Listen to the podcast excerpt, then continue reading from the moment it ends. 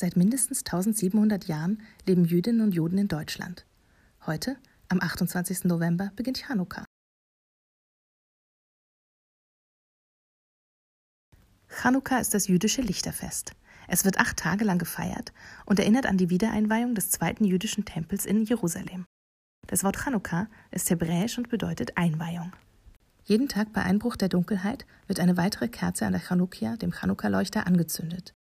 Dies geht zurück auf ein Wunder bei der Wiedereinweihung des Tempels.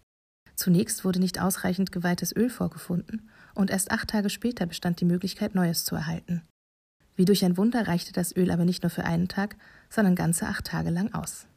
Um daran zu erinnern, gibt es an Chanukka auch in Öl getränkte Speisen, zum Beispiel Latkes und Sufganiot.